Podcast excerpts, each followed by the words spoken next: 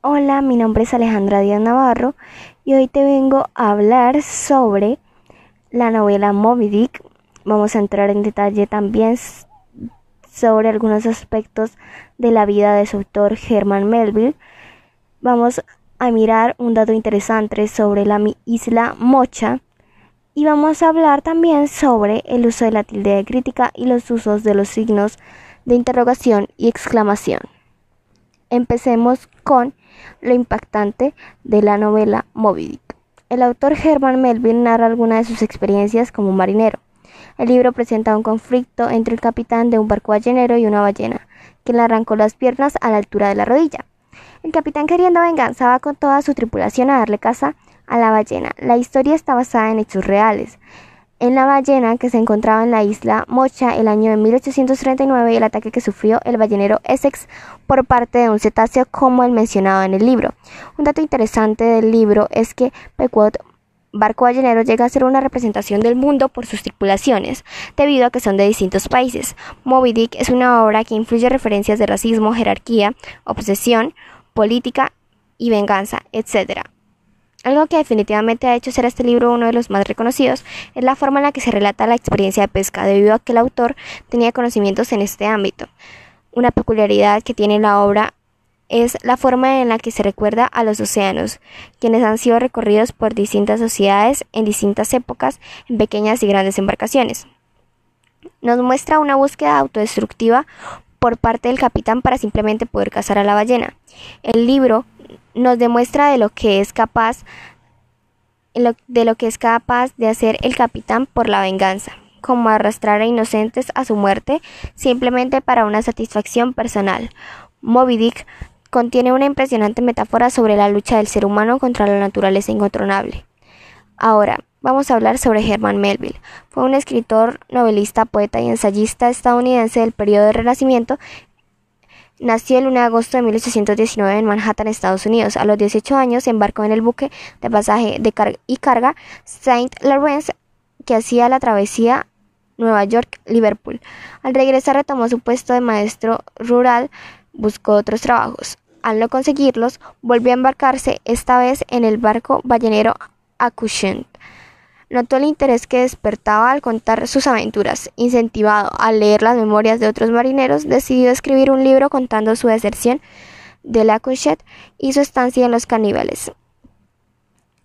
El libro con el relato de esas experiencias se, tituló Taipi, publicado en 1840. Obtuvo inmediato reconocimiento y buenos ingresos. Melville, viendo los buenos resultados, escribió Homo, lo cual significa vagabundo en la lengua de los indígenas de las islas.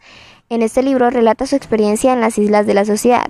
Su tercera obra, Mardi, la primera que fue presentada como de ficción, continuaba con el tema de los mares del sur, aunque el carácter un tanto alegórico de Marty no agradó a la crítica ni al público.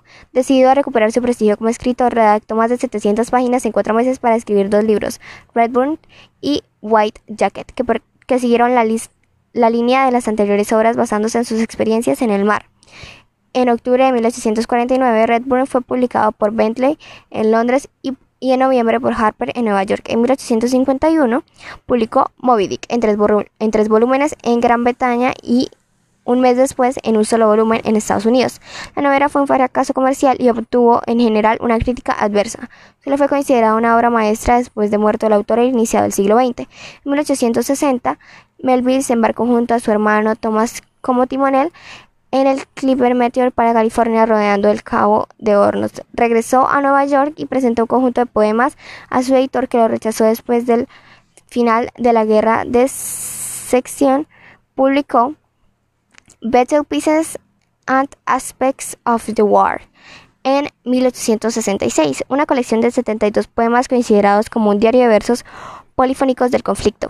Aunque como escritor profesional estaba acabado, Melville dedicó años a su obra maestra otoñal, un poema épico de, de 18.000 líneas titulado Clarel, a Poem and the Pilgrimer, inspirado en, su viaje de 1856 a Tierra Santa, uno de los poemas más largos de la literatura estadounidense. El libro tuvo una impresión de 350 copias y las ventas fueron un rotundo fracaso. Melville murió en su casa de la ciudad de Nueva York el 28 de septiembre de 1891 a la edad, a la edad de 72 años. El médico mencionó dilatación cardíaca en el certificado de función y fue enterrado en el cementerio Woodland en el Bronx, Nueva York. Pasemos a hablar sobre la isla Mocha.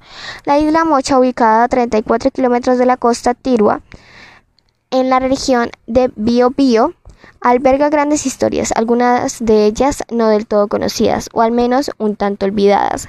Entre dichos relatos aparece la legendaria historia de una ballena blanca que fue avistada cerca de la isla Mocha en las primeras décadas del siglo XIX.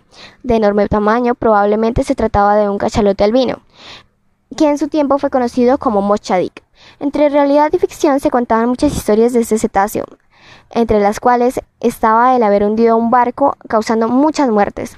De hecho, en 1820, precisamente hace 200 años, un ballenero estadounidense de Nantucket, el ex Sex naufragó en el Pacífico debido a la embestida de una ballena y los pocos sobrevivientes, después de sus muchas aventuras y desaventuras, contaron sus historias cuando finalmente arribaron a Valparaíso. Estos relatos llegaron al escritor Herman Melville, quien en 1851 publicó la novela Moby Dick, inspirada en estas historias.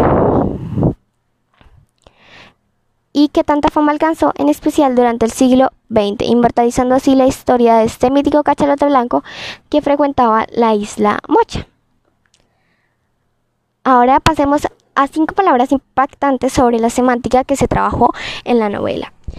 Una de estas es jaleo, que significa un ambiente alegre y ruidoso producido por mucha gente reunida. Otra, paquebote, que significa una embarcación que transporta viajeros y lleva un correo de puerto a otro. La siguiente es ébano, que es una madera de color negro, lisa y pesada. Otra es exánime, que está sumamente debilitado, sin fuerzas o agotado.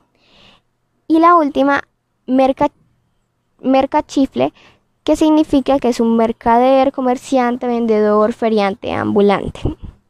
Ahora pasemos a los usos de la tilde diacrítica y uso de los signos de interrogación. La tilde diacrítica es la que permite distinguir palabras que se escriben igual pero que tienen distintos significados y presentan diferente pronunciación. Se utiliza a fin de diferenciar en la escritura ciertas palabras de igual forma que tienen distinto significado. Además, se oponen entre sí debido a que una de ellas es tónica y la otra atona, y generalmente pertenecen a categorías gramaticales distintas. Algunos monosílabos con tilde crítica son tu pronombre personal frente a tu adjetivo posesivo. Ejemplo, tú tienes muy claro cómo planear tu futuro. Otro sería el pronombre personal frente a el artículo. Ejemplo, él siempre elige el camino más corto.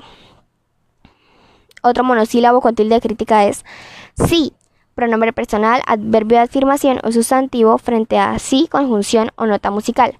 Sí sería un ejemplo.